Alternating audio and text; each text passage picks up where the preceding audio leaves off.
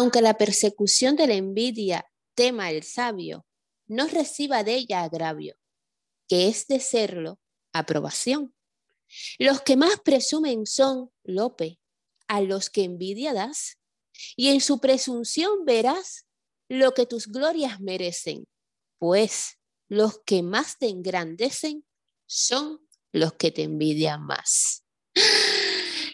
Hola, hola caracolas, hola, hola carnes. Yo tengo que decir que esto me fascina porque este es una décima escrita por Calderón de la Barca a Lope de Vega, o sea, mis dos eh, espíritus favoritos de esta España. Lope de Vega tiene lo que es mi poema favorito, quien lo probó lo sabe, no se llama así, se llama Atreverse, desmayarse, estar furioso, y eh, Calderón tiene lo que para mí debería ser eh, la obra mm, obligatoria de, pues, desde que estamos en la guardería hasta que morimos, que es La vida es sueño. Porque ¿quién no ha sido Segismundo? Pero eso ya es otro episodio. Hola Isis, bienvenida una semana más a Carne de Ceremonia. Hola Roña, hola Carne, feliz semana. ¿Quién no ha sido Segismundo? Es el título de este programa. Ah, no, porque, espérate, no empieces a generar títulos, ¿vale? Que eres una generadora. Eh, porque pueden surgir estas cosas y ¿quién no ha sido Segismundo?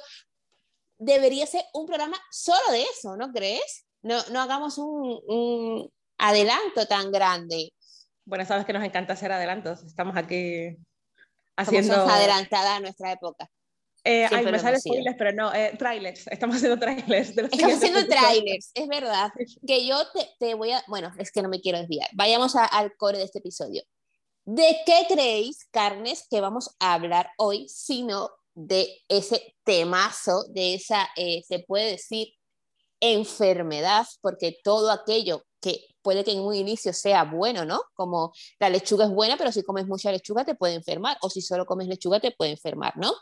Pero vamos a hablar de algo que de por sí ya es bastante nocivo, que es la envidia. ¿Qué te viene a la cabeza, Isis, como generadora de títulos, pero además generadora de bienestar mental, cuando yo digo envidia? Me viene a la cabeza una frase que no recuerdo quién la dijo.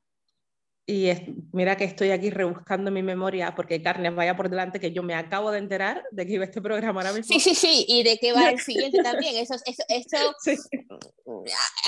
hemos tenido las dos que por suerte una semana como súper ajetreada y no hemos podido eh, preparar eh, ni, elegir temas. ni elegir temas. Entonces, me hubiera encantado mm, leer la frase correctamente y atribuir la, la, autoría a quien corresponda, pero no me acuerdo. Pero venía a decir algo así como que la envidia es eh, el, el, único pecado, no sé si era así, pero bueno, el único pecado que, que nunca se veía satisfecho. O sea, si lo tuyo es la gula, pues te satisfaces comiendo.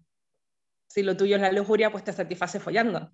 Pero la envidia es eso que hace que tú estés en un estado permanente de insatisfacción porque nunca tienes lo que quieres, porque tu pecado consiste en querer siempre lo que tienen los demás. Estoy constipada, carne, mm. lo siento. ¿Por qué dices Dacne? ¿Quién es Dacne? Carnes, estoy constipada. Ah, oh, momento, más allá. Digo, pero ¿quién es no, por eso gente que se está manifestando. Oh my God, Dagny es una carne que nos está haciendo vudú, seguro, aquí presente. Pues era eso, que vocalizo regular porque entre los, ah. lo rápido que hablo normalmente y el constipado que tengo, pues no sé cómo se me entenderá hoy. Bueno, aquí en la primera página de Google, de todas formas, siempre invitamos a, las carnes a investigar, por favor, revisar ese verbo. Eh, pone envidia, el único pecado sin placer, y pone Bertrand Russell, el brillante filósofo inglés y ateo, gracias, no creía en el pecado, pero argumentó que la envidia es la más desafortunada de todas las pasiones porque es el único pecado sin, que no puedes saciar. Pues, gracias. Quizás fue este señor. Aunque ya sabemos que que como dijo Valle Inclán, nada es que no haya sido antes, o sea, estamos mm, creando sobre lo creado y lo cual también es maravilloso. Y si mira, a mí la envidia me da mucha pereza. ¿Vale? Y además de pereza, eh, me da otro pecado, ¿no? La pereza, me encanta porque esto va de pecado. me encanta, la me da mucha pereza y eh, es algo que, que, que, no sé gestionar de, de manera asertiva. Entonces, como el mundo se cambia de nuestra parcela y no queremos echar para adelante a nadie tampoco hoy, voy a poner mi propio ejemplo. Vale. Entonces, voy a poner mi propio ejemplo. ¿Seguro? Eh, eh, eh. ¿Estás segura de que no tienes ninguna carne? No, voy a echar para adelante a alguien, vale. pero okay. me importa un, un, pito, pero porque o sea, lo que quiero es poner, no es que me importe un pito, es que como me enfada tanto la envidia y esta persona es tan envidioso, es un chico, eh, quiero poner mi ejemplo porque, y aquí vamos a hacer un spoiler de un trailer, las dos cosas, carnes. en carne de ceremonia, eh, no, ¿cómo decirlo? No hacemos eh, lo que se entiende ahora como marketing. Sabéis que fluimos bastante, respetamos muchísimo vuestro tiempo, porque primero nos respetamos a nosotras y respetamos muchísimo nuestro tiempo, ¿vale? Y sí, sobre todo, muchísimo más que yo, porque ella está bendecida por los dioses y está en la España rural. Y como decíamos que en medio es el 80% de lo que nos impacta, ¿no? Y, y al final nos va eh, conduciendo a una toma u otra de decisiones, la verdad es que Easy está bendecida, no está sobresaturada de información, no hay contaminación lumínica, o sea, no hay una serie de cosas a las que estamos expuestas aquí en la Grand City, ¿no? Entonces Ajá. tu vida ya tiene otro flow, aunque Total. tú no quieras, o sea, ya camino, tú tienes camino despacio, camino despacio por primera vez Claro, en mi vida. tía. O sea, yo creo que yo nunca podría caminar despacio porque se acaba de demostrar. No, pero te explico lo que pienso, ¿no? Eh, eh, se acaba de demostrar que mm, investigar carne, eh, hay una cosa que se llama Google, em, se acaba de demostrar que traemos código genético como muy activo, o sea, que está como muy presente en nosotros de 14 generaciones, o sea, 14 personas antes de ti te siguen impactando a día de hoy. Y a lo mejor si tú tienes la costumbre de ponerte la mano en la ceja derecha y estar así, es porque lo hacía la persona hacia atrás número 10. Me lo explico, o sea, me parece fortísimo, ¿no? Entonces, mi madre eh, debe ser familia de Pau Gasol, sin saberlo, y camina, o mi madre es, es una persona de estatura, es, es alta, ¿no? Eh, pero es que ya no es porque tenga las piernas más largas o menos largas, es que camina como si ganase dinero con ello, o sea, como si cada paso fuese a ser una millonaria. Y yo, eh, entre que en los años de la infancia que viví con ella y luego que entiendo que eso lo tengo gene eh, genéticamente, de hecho digo lo de Pau Gasol porque mi mejor amiga Lorena me llama Pau Gasol porque me dice, tía, para lo bajita que eres, o sea, jamás me hubiese imaginado. De hecho, voy a contar una anécdota y ya prometo que pasamos a la envidia. Lorena y yo eh, vivimos juntas eh, en, mi, en mi casa un tiempo, ¿no? Y yo vivo en el barrio imperial de Madrid, muy cerca de Madrid Río, e íbamos a correr, ¿vale? Teníamos como un ritmo de correr, imagínate, cinco minutos eh, por kilómetros, ¿no? Pues un día estábamos eh, acatarradas o malas o había llovido, ni me acuerdo, y dijimos, no vamos a correr, vamos a caminar, ¿vale? Vamos a hacer la misma ruta andando, ¿ok? Pues hicimos el mismo tiempo. y me dijo, no me puedo creer, es que caminas demasiado rápido. O sea, bueno, en fin, lo que decía. Bueno, yo he, tenido, yo he tenido momentos de ir andando, o sea, de hacer un poco, un poco de deporte también, no venga, me, me voy a andar, que es que a mí correr no me gusta nada, pero me encanta andar. Y yo ir andando y que muer ir en bicicleta. Y, y ahí a la par. Ahí a la par, o sea, no es que tuviera que, que, que, esperar por mí. Lo que sí, o sea, sí me lo noto, o sea, sigo teniendo esa capacidad genética de andar muy rápido, pero cuando yo vivía en Madrid andaba rápido siempre a todas partes. Y ahora es como, bueno, si tengo que ir a comprar el pan, que está a una manzana de aquí, no tengo por qué ir andando a ese ritmo. O sea, me he acostumbrado a pasear. Porque ahora Isis, sin saber, bueno, sabiendo, pero yo sí, sin decirle ese nombre todo el rato, tú estás haciendo uso de tu libertad y estás eligiendo lo que te impacta. Y eso es maravilla sí. pura. Carne, invitación total. Pero no es lo mismo salir con prisas a apagar fuegos ajenos a ir tú al ritmo que te apetezca. Eres la dueña de tus fuegos. ¡La dueña de tus fuegos! ¡Me encanta! El título de este episodio es La dueña de tus fuegos. No, la dueña de tus fuegos es el mejor título para un podcast erótico. Ahí lo dejo, lo voy a apuntar. La dueña de tus fuegos. Ay, por favor, no puedo soportarlo. Ve hablando de envidia en lo que apunto esto. No, porque me falta esa anécdota que vas a contar de ese tío. Joder, verás, es que la dueña de tus fuegos. Vale, es que, claro, quiero poner mi ejemplo personal. Vale, eh, lo que iba a decir, carnes, nosotros no hacemos marketing directo, ¿vale? Eh, queremos impactar de una forma muy tranquila eh, en vuestras vidas, pero sí que les queremos contar lo siguiente. Tenemos una ambición en este podcast, ¿vale? Y es llegar lo más lejos posible, no porque nos creamos las mejores, sino porque nos sabemos necesarias, ¿vale? Que es una cosa, ¡guau! Como estoy hoy, por favor. ¿Qué has desayunado? ¿Eh? ¿Qué has desayunado? Pues todavía no he desayunado, porque como soy carne, hago ayuno intermitente. O sea, es que estoy hoy. en una lírica. Es que me posee López de Vega y Calderos y es que es así una realidad. La cuestión es, eh, ¿Cómo es el ministerio ese que queremos impactar? Que se me olvida. A mí también, da igual, porque yo no he desayunado, pero yo no hago ayuno intermitente y estoy muerta de hambre. Vale, bueno, hay un ministerio sobre racismo, e igualdad racial o algo así. En el Ministerio de Igualdad hay como un departamento de, Eso. de diversidad étnico-racial o algo así. Exacto. Entonces, queremos llegar a, a, a, ese departamento, ¿vale?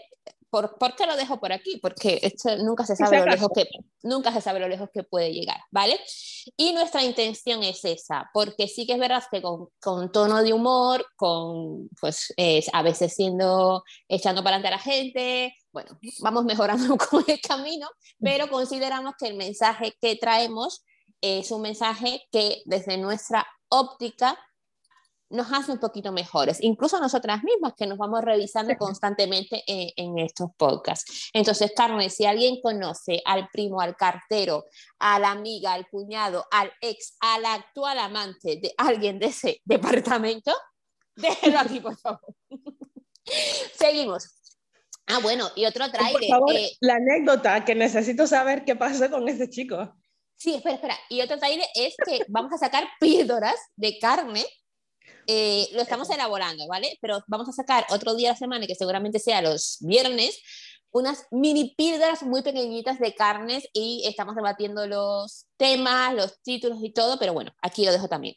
Anécdota desde mi parcela. Isis, yo eh, aprendo muchísimo aquí, aprendo muchísimo de ti, aprendo muchísimo contigo, aprendo muchísimo de los feedbacks que nos dejan las personas que escuchan Carne de Ceremonia y me siento súper feliz, próspera y abundante con este programa. Eso quiero decirlo también. No sé qué me pasa hoy, es que he cambiado de café.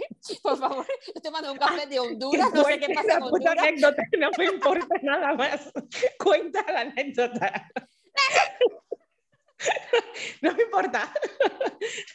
Ni yo me importa a qué hora rompes el ayuno. Ni cuántos suplementos te has chutado esta mañana. Cuenta la anécdota. Bueno, se lo quiero decir que he cambiado de café por si alguien lo compra.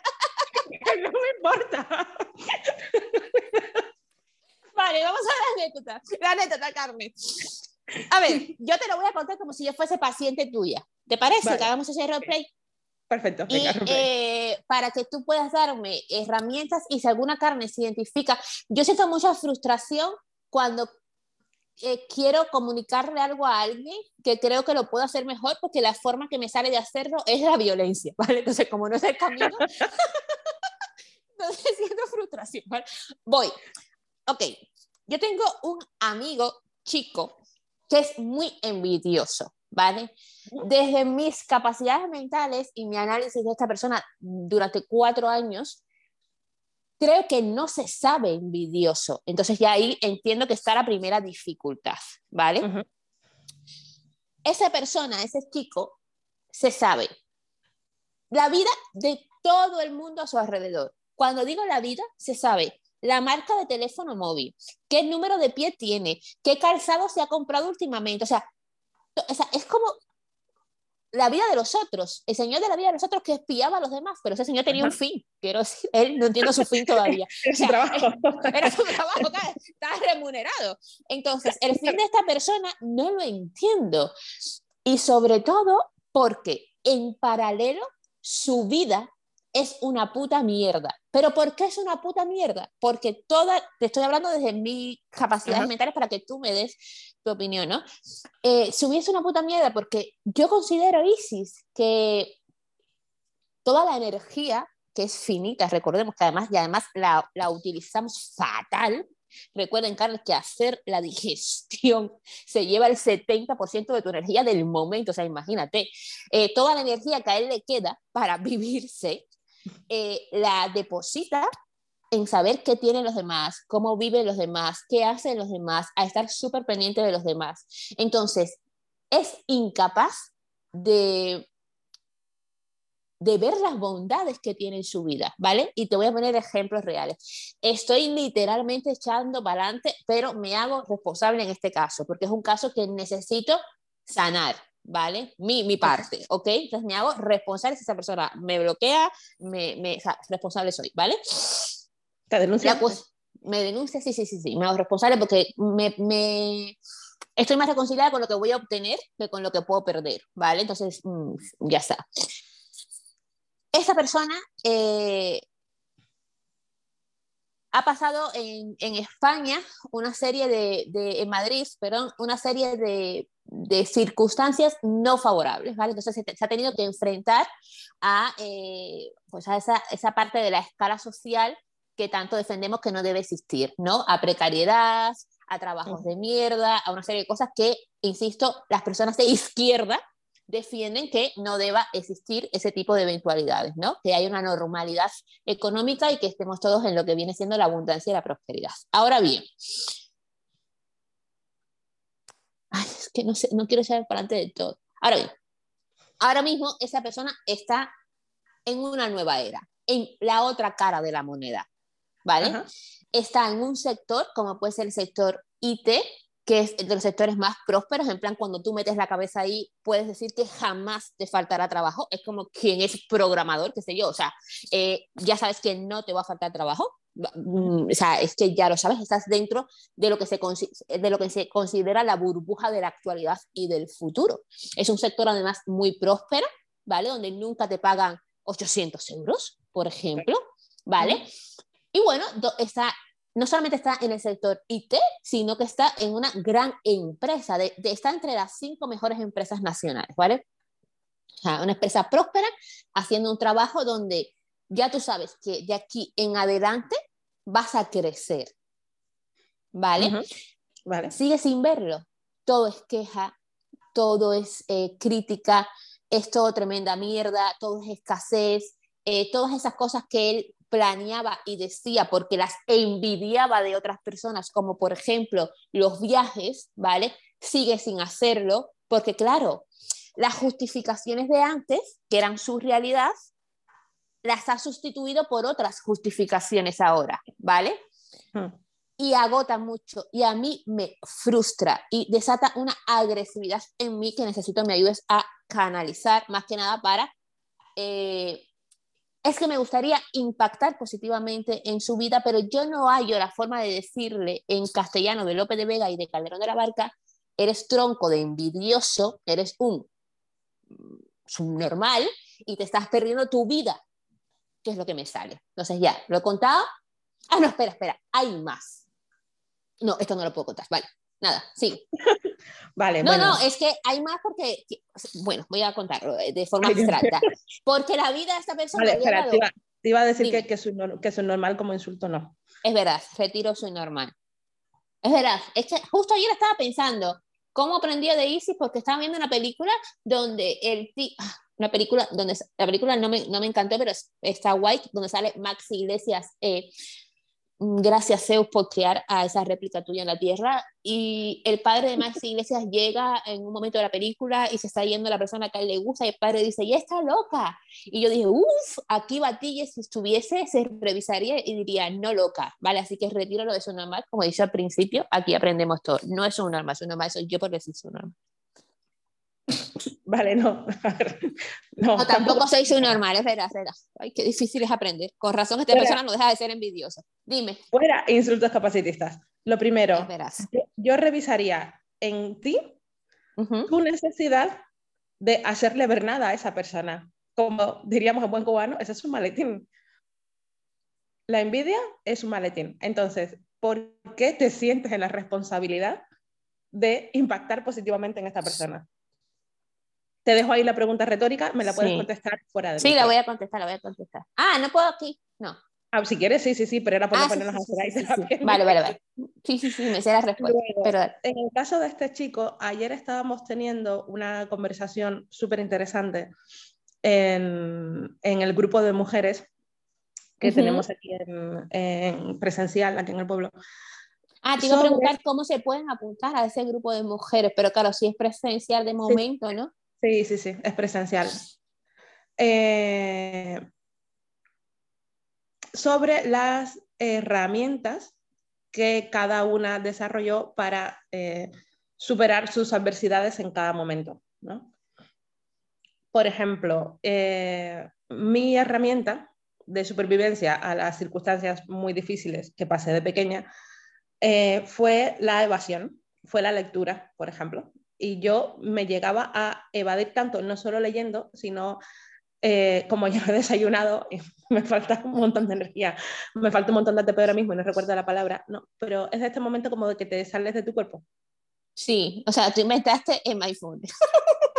no, porque no es mindfulness, el mindfulness es todo lo contrario, es la atención plena en el aquí y ahora. Ah, pero no se llegaba a través de la meditación. La meditación es algo que no podido conquistar como carne, es un temazo y lo trataremos aquí. Yo no, sé meditar. Disociación, joder, disociación. Ah, disociación, vale. Yo me disociaba con tantísima facilidad que esa era mi herramienta para no ver esto que está pasando aquí y ahora, que a mí me afecta mucho. ¿Qué pasa? Que yo empecé a disociarme en otros momentos y en otras circunstancias, simplemente porque ese mecanismo ya se quedó activado yo recuerdo un nivel de disociación tal de estar en el patio del recreo con 7, 8 años y de repente no ver a nadie de mi clase. O sea, pero para mí no había pasado el tiempo. De repente no había nadie en el patio. O sea, habían vuelto a clase y me habían dejado ahí disociada. Y, eh, y yo volví a clase y llevamos como media hora de la clase. O sea, yo Madre mía. en el patio de recreo media hora pero para mí no había pasado el tiempo. O sea, llegué a tener ese nivel de disociación con la correspondiente fama capacitista de retrasada que acarreaba, porque tú eres muy despistada, porque tú siempre estás en las nubes, porque tú nunca te enteras de nada. Bueno, la disociación era mi mecanismo. Evasión mediante la lectura, que eso era evasión consciente, y disociación mm, involuntaria cuando simplemente me acordaba de algo, revivía algún trauma o ese trauma estaba sucediendo Mm, y, yo necesitaba no estar ahí. Entonces, el ejemplo, qué interesante. el, ejemplo del patio del recreo era, es el, cómo esas herramientas que desarrollamos, que pueden ser adaptativas en un momento dado, porque para mí era necesario no vivir ciertas cosas, es decir, la disociación tenía su función y era útil en un momento, claro, claro. Como, esa herramienta eh, se va convirtiendo en una mm, función desadaptativa cuando se empieza a extender a otras parcelas de tu vida no afectadas por ese trauma que dio origen a esa herramienta. Entonces, en el caso de esta carne, su envidia puede que tenga un origen como herramienta. Me fascina y estaba deseando que dijese esta frase porque ya veía un poco que iba por ahí y me fascina la envidia como herramienta.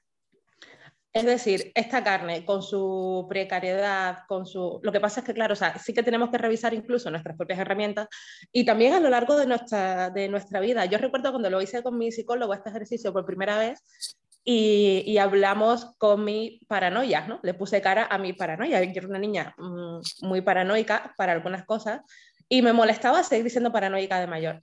Y de repente descubrí que mi paranoia me caía de puta madre. ¿Por qué era eso? Porque, porque sin ti yo no hubiera podido sobrellevar ciertas cosas, sin ti hubiera confiado a lo mejor en las personas equivocadas, ¿no? Me hiciste estar bueno. a ciertas cosas, solo que, bueno, ahora tengo treinta y tantos años, soy una tía madura, soy más responsable, más cuidadosa, ahora no necesito tenerte activada todo el rato, ¿sabes? Ahora te toca a ti, paranoia, confiar un poco en mí.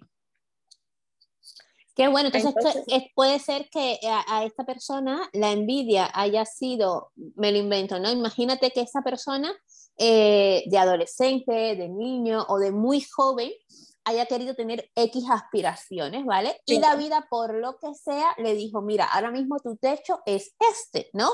Entonces, él eh, en este caso, se enfocó en centrarse tanto en lo que tenían otros como sus aspiraciones, ¿no? Pero quizás no ha podido salir de ahí, ¿no? No sé si me estoy explicando. Sí, yo creo que ah, no, no lo conozco, entonces por favor dale mi número.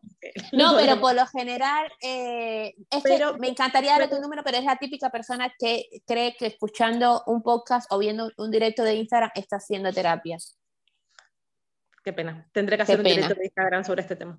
Sí. Eh, Entonces, digo que muchas veces cuando tenemos mm, estas características que son vistas en general como defectos, tenemos que conocer un poco la historia que hay detrás de eso. Porque puede haber un intento de adaptación, puede haber una, una herramienta que a lo mejor no fue la mejor, pero fue la que pudimos desarrollar en ese momento. A lo mejor la envidia empezó simplemente como un fíjate en lo que tienen los demás para que tú también, o sea, que tú también vas a poder tenerlo algún día. O sea, a lo mejor la envidia empezó como una aspiración. O sea, se me ocurre, no lo sé, insisto, no conozco. Me encanta, yo creo que puede ser. Pero estoy eh, trabajando un poco. En base, estoy trabajando un poco en base a otros casos, a otros casos parecidos, ¿no? Em, de carnes conocidas a las que no voy a echar para adelante, y, de, y también de, de, pacientes a los que, por supuestísimo, tampoco voy a echar para adelante. ¿no? Pero cuando hablamos un poco de estas cosas, de es que soy muy, no sé, tengo mucha necesidad de control o, o tengo muchísimas somatizaciones, o sea, son todo, en el fondo, pequeñas herramientas que en algún momento de verdad que te sirvieron para algo. O sea, nada aparece, ninguna característica de nuestra personalidad se manifiesta gratuitamente, o sea, no aparecen por nada vamos a ver por qué aparecieron. Vamos a ver si siguen siendo útiles a día de hoy, porque mi disociación fue útil, pero a día de hoy, por suerte, no me hace falta. Y de hecho, hace mucho que no me disocio, hace muchos años que no me disocio. Pero fue algo muy recurrente en mi infancia. Bueno, pues porque entonces me hacía falta. Eh, bueno. Pacientes con agorafobia, que esto también lo hemos hablado mucho. A ti mm. esto te surge porque fue la mejor adaptación que pudiste hacer a la mierda de infancia que estabas teniendo. O sea, la agorafobia era tu amiga. Entonces, Totalmente. Creo que pusiste un ejemplo eh, muy al inicio de este, de este, de este programa em, sobre una chica que engordó muchísimo como mecanismo de defensa para no ser sí, sexualizada, el, libro de, de Rosangue, el de hambre. El de hambre. Maravilloso, ese libro recomendadísimo. Y también lo he visto en pacientes. Claro, también es por ejemplo, de, indesabilidad, como mismo lo es, por ejemplo, em, los trastornos de alimentación en plan anorexia, ¿no? O sea, el, el adelgazar demasiado, el quedarme totalmente plana, sin curvas y sin tal, muchas veces no es ese intento de estar a la moda, sino ese intento de no ser vista como un, como un ser sexual, ¿no? Claro, sí, cada uno con sus circunstancias y sus circunstancias definen el origen de esa herramienta. Eh, si esta persona nos está escuchando, yo creo que sí que nos puede estar escuchando. Em, bueno, te quiero responder a lo que preguntaste, ¿vale? Y eh, aquí a lo mejor es un poco controversial, eh, seguramente lo, que voy a decir, es simplemente mi forma de, de, de entenderlo, ¿no? Yo creo que, y, lo digo como a la inversa, ¿no? Si yo estuviese atravesando, si yo estuviese merodeando y, recreándome en una herramienta, por ejemplo, que ya no me es favorable y no soy capaz de verlo por mí, ¿vale? A mí me encantaría que alguien me sacara de ahí, ¿vale? Estaría para mí sería que alguien me salvara la vida, ¿vale? Entonces yo creo que estoy tan reconciliada con eso que como mismo a mí me gustaría, como mismo a mí me gustaría hacerlo. ¿Vale? Entonces, por eso me da como mucha impotencia a veces ciertas cosas. Y ni siquiera es porque yo me crea hipercapaz, de hecho yo realmente mm, al final no ejecuto nada, yo mando a todo el mundo a, un profesional, a un psicólogo, de aquí y allá. No es, que, no es que yo quiera terminar ejecutando el acto en sí. tú derivas. Derivo, sí, sí, sí, yo derivo mucho. Eh, pero sí, me gusta eh, pensar que puedo aportar esa luz o, o, decir a la persona, mira, aquí hay un interruptor o te estás dando eh, contra la pared y no estás entendiendo, como dice Sol Aguirre, que hay más espacio hacia los lados, ¿entiendes? Porque me encantaría que lo hicieran conmigo. yo eh, no es que haya discutido con, con mi terapeuta, pero mm, para mí, y esto, perdóname porque no quiero echar piedras en ningún tejado, para mí eh, ese fluir y decir, eh, ya la vida se encargará, o tú no eres quien para hacer esto, o no sé qué, a mí, ojo, me parece un pelín hipócrita, porque creo que cuando tú estás en, en la parte negativa, te encantaría de verdad que hiciesen algo por ti. Entonces a mí, a mí me parece como, como un cuento sufí, es ese, ese, esa, eh, ese tipo de frases, ¿vale? A mí, ojo. Y, estoy de acuerdo en que, mm, en que son un poco ambiguas y un poco así como las predicciones de Nostradamus se pueden aplicar a cualquiera en cualquier momento y no solucionan ningún problema concreto. Yo lo que voy es que ah, tenemos que esperar para hacer ese acompañamiento a que la persona se dé cuenta por sí misma de que necesita ayuda. Porque... Y yo estoy ahí, pero imagínate que la persona no se dé cuenta, tú no ves lo que no ves, lo hemos dicho mil veces aquí. E insisto. pasará algo, también te digo, se lo puedes decir y si sigues sin verlo, ahí es donde está tu parte de no insistas. Es decir, ya lo verás. Lo que digo de tu parte es, no hace falta ni... Sí, que sea mi misión, porque es como mi madre que camina rápido y no es remunerado. Efectivamente. no es tu misión. O sea, tú puedes emitir tu opinión, tú puedes decirle, oye, a mí me parece esto, que puede ser de esto, me parece que te puedo derivar a tal sitio que te puede venir. Y si yo derivo, e invito a las carnes a que deriven, ¿vale? Carnes, no soy psicólogas, derivad. Derivad, por favor. Pero si esta persona eh, no es receptiva en ese momento a tu mensaje, no te frustres, no, o sea, no, no te lo tomes como que mm, no te está haciendo caso o incluso no te lo tomes como que ese mensaje no ha llegado porque sí ha llegado. Voy a poner un ejemplo. En Ay, este, me has aliviado mucho este que lo sepas, porque yo creo que yo me frustro. Sí, tienes toda la pinta. Yo tengo pinta de frustrarme. Por ese tipo de cosas, sí. O sea, la dictadora que ti se frustra cuando no la hacen caso. Obvio. Pero bueno, si yo no fuese dictadora, no tendrías tú un empleo maravilloso como Roger dictadora. Entonces, em, creo que esto se ve muy bien y también lo hablamos mucho aquí en estos espacios eh, en casos de violencia de género. ¿Cuántas veces no has visto a una amiga maltratada y no le has dicho, sal corriendo de ahí? Y te has enfadado porque lo ha dejado con la pareja y al día siguiente ha vuelto. ¿Y esta qué hace ahí? Esa frustración es nuestra. Simplemente la respuesta sería, yo estoy aquí para cuando tú quieras salir. Esta es mi opinión sobre tu pareja. Yo creo que tú estás viviendo este tipo de relación, que tienes que estar alerta a este y a este y a este otro tipo de señales, pero parte de la violencia de género es aislar a la víctima, es que la pareja le va a hacer creer que mm, tú estás loca, que ninguna de tus amigas te quiere, que en tu familia mm, nadie te cuida. Entonces, hay que entender bueno. que está siendo sometida a a otras influencias que no son solo la tuya. Claro, e igual Isis, si esa persona tiene esa, esa, ese impacto tan negativo en su hogar, por ejemplo, y luego tú sales y, y con ganas de ayudarla, también eres como muy efervescente y, y también puede ser agresivo, ahí se hace, ¿no? Quizás un, cóctel molotov. Claro, es decir, hay, efectivamente hay que decirle, oye, yo he visto estas y estas cosas en tu pareja que a mí, mm, no sé, me ha sonado una alarma ten cuidado, si necesitas ayuda y tal, pero hay que estar desde la disponibilidad, no desde la exigencia, no desde el yo te marco los ritmos, ni te digo lo que tú tienes que hacer, ni lo que no, ni los problemas que tú tienes, ni cómo solucionarlos.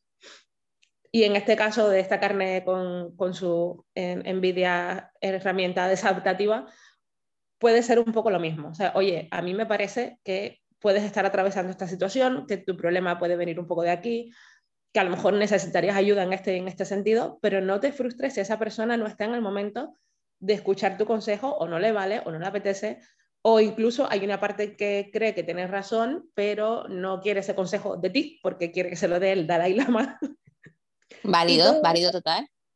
Y todo eso es válido. Entonces es, oye, pues yo estoy aquí para cuando tú necesites. Si en algún momento quieres mi opinión o quieres que te recomiende algún profesional a que acudir o tal, pues yo voy encantada, te ayudo. Si tenemos alguna amiga viviendo una situación de violencia de género, por favor, no nos frustremos. Ya que he mencionado el ejemplo, aprovecho para recordarlo. Es simplemente decirle, aunque tú me dejes de hablar tres años, porque esta persona te ha separado de mí, yo voy a estar aquí cuando tú me necesites, yo estoy. Qué bueno. Y sí, y por ejemplo, a mí, eh, yo soy muy, yo tengo mucha facilidad para, para abandonar, para, suena mal, pero abandonar a las personas en el sentido de que mm, valoro tanto el estar bien, sabes que en cuanto hay como una corriente ahí negativa, para mí mm, hay como muy poco apego en ese sentido, ¿no? No estoy diciendo que sea bueno ni malo, estoy, quiero ponerme como ejemplos en mi parcela para no echar para adelante a nadie. Entonces, eh, como tengo esta facilidad de abandono, a más gente, sí. Como tengo esta facilidad eh, para desconectarme de las personas, eh, se me hace muy difícil coincidir con personas que considero no me aportan nada, ni que yo le aporte. como, entonces, por ejemplo, este ejemplo esta persona envidiosa, no hay día que se hable con esa persona o que se quede con esa persona que no ponga sobre la mesa su envidia. Pero claro, insisto, primero, él no ve que está hablando desde la envidia, no lo identifica como tal, él cree que simplemente está contando sus circunstancias, ¿no? ¿Qué se puede hacer en este caso? Porque mi, mi, mi elección siempre es no ver a la gente nunca más. Entonces ya me dice, por favor. ¿Sabes? Resérvate un poco de misantropía para el futuro que te la estás gastando toda ahora. ¿no? Total. ¿Qué se puede hacer? Pues lo primero, entender que no es tu misión. Es que es, es fundamental que, que... No es mi misión remunerada pero yo de verdad que lo considero mi, no es que considere como mi, mi misión, eh, insisto, salvar en su totalidad a esa persona, pero para mí sí que hay cierta misión, todo el mundo tiene sus misiones en la vida, ¿entiendes? Y esto, esto, es como los partidos políticos, como el otro día eh, una chica en Instagram, eh, más allá de carne, si existe algo, me dijo un huevo de cosas por ser de izquierda, que justamente ella las hace, o sea, bueno, es, hija de lo que critica, quiero decir. La, la, proyección es exactamente eso, es como yo no soy capaz de ver eh, las cosas que no me gustan en mí, coloco esas cosas en otra persona y las veo desde ahí, ¿no? O sea, es como, te echo mi bulto con tal de no asumir que lo tengo yo, ¿no? Entonces, mm, tenemos que entender, esa carne de Instagram es esa carne proyectando, que no es capaz de verlo. Bueno, pues no es capaz de verlo, pues ya está, es su problema. Yo lo que tengo, por ejemplo, que eh, lo digo un poco irónicamente, pero es eso, ¿no? Que me rindo con facilidad. Es decir, mm, en cuanto me doy cuenta de que esa persona no me está hablando a mí, sino que se está hablando a sí misma a través de mí, digo, bueno, esto es un monólogo, no tengo yo nada que eh, aportar en esta conversación porque no importa lo que yo esté diciendo.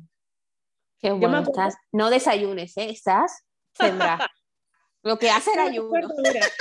sin ánimo también de, bueno, no, tampoco voy a echar eh, para adelante a nadie. Tenemos no, por favor, eso lo hago yo ya que nos denuncien solo por, eso, no, te voy a quitar el protagonismo. Eh, tenemos, una, tenemos una amiga que es muy carne, muy carne, muy carne, muy. O sea, cuanto más lo pienso, más carne me parece.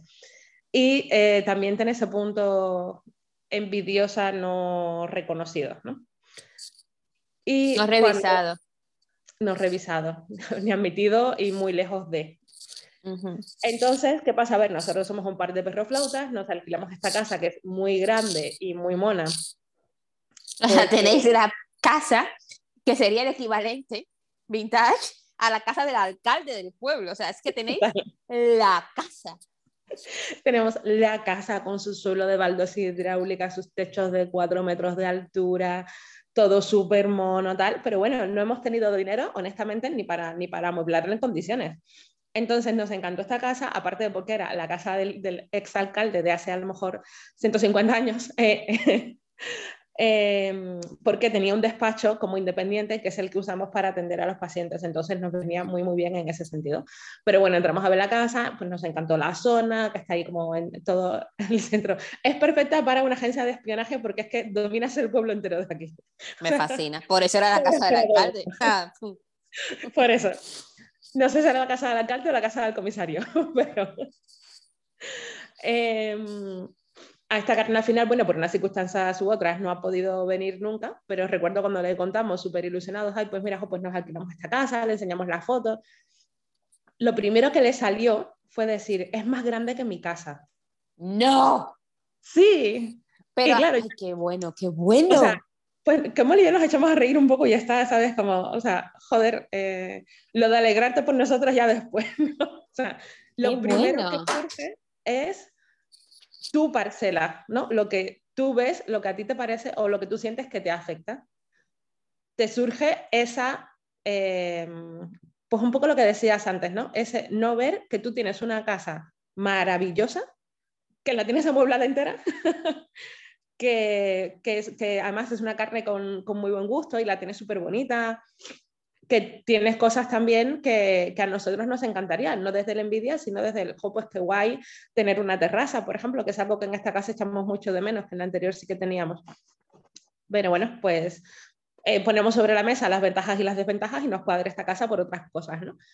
Pero es exactamente lo que has contado de tu carne envidiosa, ¿no? O sea, tú no estás viendo las bondades y además también te digo, o sea, la diferencia de metros que pueda haber entre nuestras respectivas casas es mm, relativamente pequeña. O sea, no estamos hablando de que esta carne. ¿Qué frase más de. No estamos hablando de que esta carne viva en un estudio de 30 metros, que también tiene una casa muy grande. Pero el que mi casa sea 50 mm, metros más grande, o 100, o, los que sean, porque no lo sé, pero eh, ya, ya marca toda la diferencia para ella. Y volvemos a Bertrand Russell. La envidia es ese pecado que nunca está satisfecho. O sea, tú no puedes ver cómo está tu casa, cómo está la nuestra, solo puedes ver esa pequeña diferencia que hace que tú ya no valores todas las otras cosas buenas que tiene tu casa en comparación con la nuestra. Y fíjate, Isi, me encanta, eres una maestra de, de, de hacer Eso, pensar. Y esa misma carne, que fue fantástico también que ese momento. Eh, aprovechando que, entre otras cosas, las habitaciones de esta casa son súper grandes, en plan 20 metros cada habitación, y que hacemos colecho, dijimos, oh, pues ya que nos tenemos que comprar una cama, vamos a comprar una cama grande, porque es que somos muy grandes los tres, entonces ya hacemos colecho en condiciones, porque es que en la casa anterior tuvimos que juntar dos camas para poder dormir juntos. Y entonces nos compramos una cama de un 80 por 2. Y Más grande carne, que la suya también. Claro, y esta carne, una semana después, también se compró una cama de un 80 por 2. Vale, pero eso ya, vale, pero guay, vale, vale, pero escúchame a dónde voy, ¿vale? Yo hace unos meses, y vamos a cerrar porque dijimos que iba a ser un episodio corto y llevamos cinco horas. Eh, hace unos meses, no, hace unos meses, no, hace un mes o algo así, hice un directo con Andrea Dueso. Como no la estoy echando para adelante nada, ella, Andrea Dueso es una talentosísima actriz y es una persona que conozco desde 2014 y siempre, ella el otro día me dijo, tía, me inspira un montón tu Instagram y me levanto y veo que has entrenado y que estás con tus jugos y tus cosas. Y yo le dije, a mí tú también me inspiraste muchísimo en el 2014 y aprendí de ti también a incrementar mi disciplina. O sea, Andrea es de las personas más trabajadas que yo he conocido en mi vida y en este directo que hicimos literalmente sobre la envidia, recordamos unos eventos como por ejemplo que ella llegaba a trabajar, trabajamos las dos en, retail y ella se aparecía a trabajar a las 9 de la mañana, duchadísima, perfecta, preciosa y me decía, ay, acabo de entrenar y de desayunar y yo, mis ojos brillaban y decía, guay, ¿con qué aplicación? Ay, me la descargo y me enseñó también a incorporar esas cosas a mi vida. El resto de personas con las que trabajábamos la miraban que la descuartizaban. ¿Vale? Pero a lo que voy para, e, ese directo está disponible en Instagram, lo podéis ver, Carmen. Y lo recomiendo eh, mucho, ¿eh? estuvo Gracias, gracias, estuvo guay, ¿verdad? También entró Ana, la coach de actores y actrices, fue genial. Em, a lo que iba es, ¿cuándo es envidia y cuándo es admiración? ¿Vale? Cuando yo veo algo fantástico que ha logrado otra persona o que está viviendo otra persona, a mí, como buena eh, creadora de Machado, lo que se me activa es, eso existe, está disponible para mí. Gracias por estarlo viviendo, gracias por, me alegra muchísimo que lo estés disfrutando, me inspira a mí a crear mi propia versión ni siquiera quiero lo mismo que tú, quiero mi propia versión. ¿Me explico? Entonces, esta persona, este, este amigo, este carne, o como ya diría Carlito, eh, a mí lo que me dan ganas, y sé que no es el camino, sino quiero soltarlo aquí para cerrar y ya liberarme. Lo que me dan ganas bueno, no voy a decirlo porque es violencia. Pero Isis, he aprendido muchísimo de ti, de veras. Y me lo voy, y me lo voy a tomar. ¿En serio? ¿No nos vas a contar de qué te dan ganas? ¿En serio? No, no, porque me van a censurar y, y, ya el pobre va a tener que dejar eh, su trabajo para solo defendernos a nosotros en carne de ceremonia. Pero no, no, mira, a, ti, solita. Tú dijiste que te hacías A mí ahora no me eches no me Es verdad, es verdad. A mí que soy la que echa para adelante. Pero he apuntado lo que has dicho. Y lo voy a hacer como un mantra. Como yo no, o sea, es esta carne, esta persona, como no es capaz de ver lo que no le gusta de sí, coloca esas cosas en los demás. Y me da mucha pena y me dan ganas de llorar porque es una persona extraordinaria en otras esferas de su vida. Y ojalá que algún día le haga clic la puta cabeza y pueda disfrutar de todas las cosas que hay en el mundo para disfrutar, porque se lo pierde todo, Isis. Se lo mm. pierde todo. Ya no es que se esté perdiendo un poquito, no, se está perdiendo todo. Qué pena, colega. Pero vuelvo con mi mantra. Lo que no te gusta, lo que no eres capaz de ver, que no te gusta de ti, lo colocas en los demás. Hasta la próxima semana, carne. Gracias a Zeus, a Afrodita, a la, a Dios, a Ochun, al río, a la lluvia, a la naturaleza, porque todo es lo mismo, carne, que nadie nos, que nadie os engañe. Eh, que Isis existe y nos puede dar todas esas herramientas mentales. Recordar. me encanta el, el ritual de agradecimiento. Sí, yo menciono varias cosas.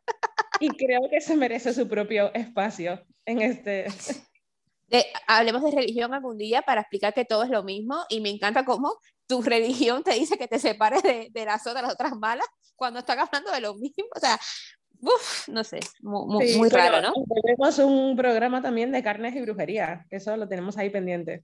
Sobre todo cuando has lanzado ese maravilloso libro de brujería atea que está en la descripción de este episodio, que insisto, mirad carnes, mm, como ya sabéis yo soy roja piojosa por dos cosas, primero porque soy de izquierda y segundo porque toda la vida he tenido piojos, no sé por qué. Y, eh, em, no sabéis cuánto contenido yo consumo de derecha eh, hay que contenido. ¿Eh? Hay que conocer al enemigo. Hay que revisarse y sobre todo porque cuando tú eliges algo, no puedes obviar todo lo que existe y también tienes que revisar tu elección porque nos equivocamos constantemente. Y la izquierda, entre que aquí hemos destripado a la izquierda mil veces porque no se puede hacer las cosas peor en muchísimas áreas, sea, no tengamos amor ciego, pero ya nos estamos desviando. Carles, no seáis envidiosas. Envidia no, inspiración sí. Sí, y sobre todo, no, quiero aclarar también el tema que no hemos hablado, de la... Le tengo como envidia, envidia buena, envidia sana. Eso no existe. Eso lo decía Andrea y yo respeté muchísimo su, su, su opinión, pero yo también creo que no existe. Me gusta su enfoque porque ella lo utiliza para mejorar, ¿vale? Pero yo creo que envidia es envidia. Sí, yo recuerdo que además que en el directo le dije a Andrea cuando ella decía, es que yo envidio mucho de ti, pues eso, ¿no? Tu, tu constancia y tu tal, y yo le dije, es que yo creo que estamos confundiendo la envidia con la admiración. Eso fue bestial y también es un mantra para mí y me encantó, me encantó eso que dijiste. Lo que pensamos que es, mm, de entrada puede ser que nos estemos alegrando por alguien sin más, y es que a lo mejor estamos tampoco acostumbradas, carnes, a alegrarnos gratuitamente que pensamos que es envidia buena. Es como, no, a lo mejor te estás alegrando y ya está. Y el que a ti te gustaría irte también de viaje o hacer esto o vestirte de esta manera, no quiere decir que eso sea envidia. Es simplemente como una mm, focalización en objetivos, ¿no? Ah, pues mira, pues eso me gusta. No tiene por qué estar la envidia mezclada en un sentimiento positivo. Puede ser admiración, puede ser alegría compartida por los éxitos de otra persona, pueden ser un montón de cosas. Pero mira cómo cambia tu propia narrativa. Esta persona me ha llegado a decir a mí, es como Jack y tú siempre estáis viajando como si eso fuese algo malo, ¿no? Eh, claro, y es la misma persona que cuando no podía y dibujaba su futuro ideal decía yo quiero viajar, yo quiero hacer. Ahora que puede, tampoco lo hace.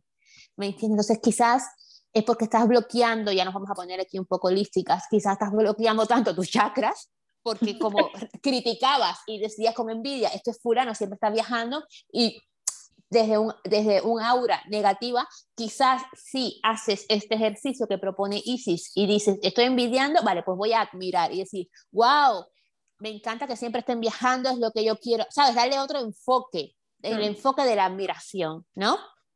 Hay detrás de muchas situaciones de, de precariedad, y hablo mm, por mí misma muchas veces, hay un tema de merecimiento. O sea, a lo mejor a lo mejor a esta carne le encantaría viajar, pero después de tantos trabajos que ha pasado en su vida, siente que ni siquiera se merece o que no se permite a sí misma gastarse dinero en algo tan superficial como un viaje. No, porque se gasta dinero en cosas súper superficiales. O sea, no creo que haya un problema de... No, pero entiendo lo que dices, ¿vale? Seguramente esté el merecimiento en el fondo de la piscina, pero él ni mm. siquiera sabe que hay una piscina, ¿vale? Entonces es muy pues fuerte. si nos estás escuchando, tenemos una primera consulta gratuita. Tú pásate por aquí cuando quieras. Totalmente. Y todas nos merecemos ser felices y estar bien. Y prósperas y abundantes. Todo el mundo se lo merece. Y coger todo lo que está disponible y disfrutarlo y exprimirlo, que realmente no ha vuelto, un, nadie que haya muerto ha vuelto, como diría mi madre, para decir que existe un 2.0. Entonces, gocémonos esta realidad ¿no? Sí, por difícil que sea y por difícil que parezca. No la, no la compliquemos en exceso, esa sería la Claro, no la compliquemos en exceso. Venga, vamos a... Ya hemos creo más de una hora. Eh, Carnes, hasta la próxima semana. Recordad si alguien conoce al amante, el amante, eh, el secretario, el hijo, el mensajero de ese departamento de igualdad eh, racial, por favor. Necesitamos el contacto. Totalmente. Hasta la semana que viene, Isis. Hasta la semana que viene, Carnes. Feliz semana.